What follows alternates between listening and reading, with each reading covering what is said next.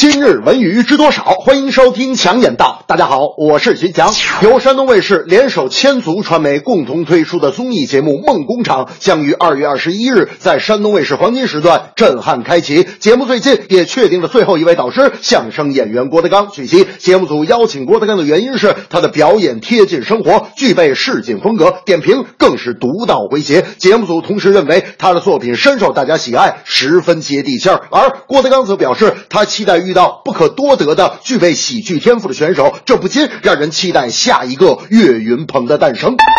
综艺达人秀现在是越来越难做，搞笑的梗更是越来越珍贵，优秀的草根歌手满天飞，但凭一己之力征服观众的好演员可称千金易得，一将难求。并且由于喜剧演员和幽默素材的匮乏，喜剧综艺也更是难上加难。希望这个节目正如郭德纲所说，以挖掘民间喜剧人为基本原则。总之，一个好的综艺节目之所以成功，不是刻意迎合观众，而是凭借自己的智慧带领观众来到一片崭新的快乐天堂。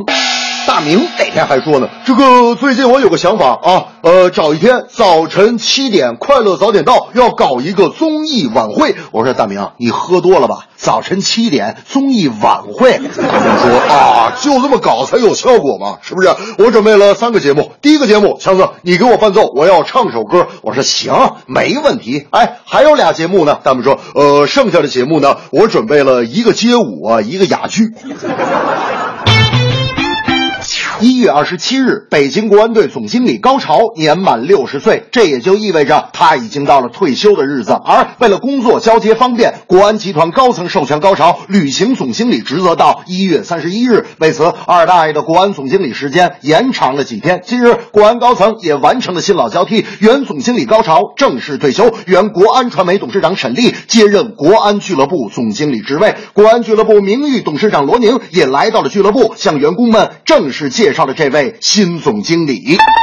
而今的中超已经进入了八十亿时代，中国球队在世界冬季转会市场上的花费也远远超越了欧洲顶级联赛。在各支球队加大投资、缩减差距的情况下，经营方式与足球环境相对几年前早有了质的改变。对于高超先生之前的工作，不能说无懈可击，但绝对算得上尽心尽力。我觉得，无论管理层的这次新老交替究竟是对过去的不舍，还是对未来的期待，我们更希望国安队的经营方式逐渐走向成熟，并走出。自己的特色。